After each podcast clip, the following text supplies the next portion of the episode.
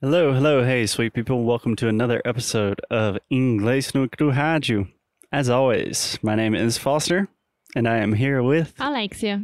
Hi. and this is another episode of Inglês no Cru, Walking and Talking. Which simply means we are recording outside in a park. People are looking at us like we are crazy or famous or maybe both. I think they think that we are doing a project for university. they think we're they think we're high school students. Who knows? Anyways, Alexia, yes. this month we have Valentine's Day coming up. So we're talking about Is this love? Is this love? Is this love? Is this love that I'm feeling? talking about love. Yes. So yesterday we kind of gave an Dun-dun-dun-dun. introduction to some of the basic vocabulary around the beginning of relationships. Today, we're really going to get into the actual relationship. How does that sound? Yes. Let's do this. Okay. So, this is very complicated for me. I think it's confusing in English.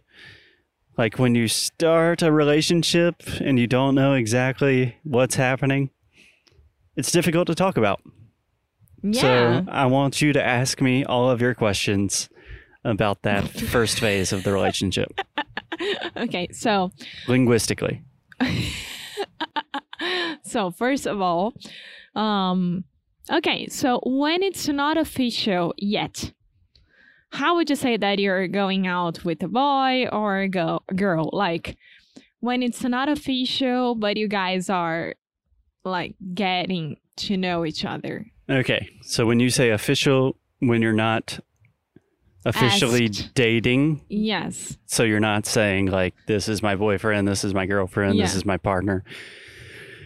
Okay. Um a lot of different ways to say that. Yeah. I think one way is just like you said, we're getting to know each other. That's like very beginning, very innocent. But for an American, did you kiss already that person? If we're getting to know each other, Yeah. um, I just, I am literally the worst person to answer these questions. I am a very socially awkward individual, so no, no for me. I can't speak for the rest of the American population. okay. okay, but think about your friends when they were all single, when they were uh, knowing another girl or a boy. If, oh my god, this is gonna be so complicated. Okay. We have to separate two different things, and we just have to do this at the beginning. Sorry, mom. Sorry, dad. Maybe sorry, Alex. as well. so there is like cultivating a relationship and a yes. lot of vocabulary associated with that. On the other hand, there is what I think would most commonly be known as hooking up. Pegação. Pegação. Yes. So there's a lot of vocabulary with hooking up that we can talk about in a different episode, but most of that is sexually related. Today, let's keep it clean. Let's everyone can listen to this with their families. Yeah, but it's still a question for me. Do you kiss the person when you're getting to know that person? So of course you go on a first date, right? So to date to go on a date aí no encontro. So you guys go to have lunch or dinner or to walk on a park, to the movies, whatever. So you go on a date, but it doesn't mean that you're dating that person. Yeah, no. For me, again, I have no idea if you kiss them or not. I think that's a personal decision. But for me, if you're getting to know someone, that's like you're not sure if it's really going to be a thing. Okay, so that's like very early stages. I think after that, you could say, "Oh, like I'm going out with her. I'm going Ah. out to like we're going out to dinner again." okay. So So it would be like the second date. Could be. Well, it could be It- five dates. I okay, don't know. não tem não tem regras. No rules. Uh, B almost attacked Alexia. yeah, there are no rules with love.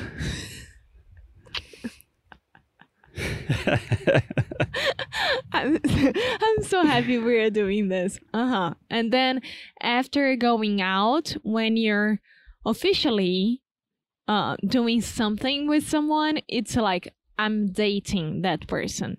yeah, I- I would add before, maybe even before going out, we also have a very useful phrase in English, which is, oh, we're just talking. Uh-huh. which could mean anything. It could mean you are hooking up, you are sexually active with that person, but you're not officially dating. You're not publicly telling a lot of people that you're together. why do we do that, right? Why do we have so many labels for a single thing? I don't know why we make it so complicated. I really hope that Gen Z makes it easier than millennials did. Oh, I'm sure Gen Z will make Easier. what? just given the current trends. I sincerely doubt that Gen Z will make the very complex idea of sexual relationships and romantic relationships less complicated. I really hope. I am the one who really, really hate games, like love games. I don't like it. If you like someone, just say it. If you don't want to be with that person, okay, that's fine. Go ahead. N- n- You know, walk away. Okay. I hear you. Again, we are in a long term committed relationship. Foster. I'm here. It's not about us. I'm talking in general. Yeah. But we're not judging about relationships. We're talking about vocabulary. So, Alexia, you can be getting to know someone, you can be talking to that person. No, we're just talking. Okay. Or you can actually be going out with them. okay. Then after Dating. that, you're dating. Okay, and then you are boyfriend and girlfriend, or girlfriend and girlfriend, or boyfriend and boyfriend. Yeah, sure. I mean, from my perspective, if you say we're dating, It's official. that's the same thing as saying, oh, she's my girlfriend. Okay. Does that make sense? Okay. Yeah. No, well, y- yes and no, but yeah. I, I find it really, really interesting because in Portuguese we have a lot of labels as well. So it's like, ah, tô só saindo, ou então tô só pegando, mas tô pegando sério, ou então é só uma amizade colorida, nada demais. Amizade colorida. Yeah. Do you know how we would say Rainbow that? Relationship. Não faço ideia. I think the way we would say that in English is friends with benefits. Yes, that's true. There is a movie that I love with Mila Kunis, I think. Yeah. Yeah. Mila Kunis, I don't know. just Uh, Mila Ashton Kutcher. Kunis, I believe. Yeah. Yeah. Um, very talented actress. A beautiful one. Okay, Alexia, I I have one more good phrase, and I don't know if you know this one, but imagine that you are going on a date with someone and you plan to meet them at a restaurant at 8 p.m., and then 8 p.m. arrives and they don't arrive, and you're sitting at the restaurant by um yourself. bolo. Aham. It didn't show. Can we keep following? Levou um bolo. Me deu um bolo. Então, tipo. They gave me a cake. é, me deixou sentada com cara de bunda. É literalmente isso. Do you know how we stand that in English? Não. How we say that in English? I'm giving you a hint to stand someone up. But when no, but I was stand up. Can I say that? So think about to stand in the present. Do Oh, you know how Stood we up. stood up? Yeah. So you could say, um, "How was your date last night?" Terrible. She stood me up. Okay. Yeah. So good expression.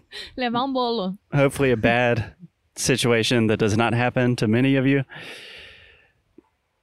Anything else, Alexia? Good. Cool. It's getting very windy, so I think we're going to go inside. But as always, keep, up, the, good fight. And lose well. Much love for y'all. Bye.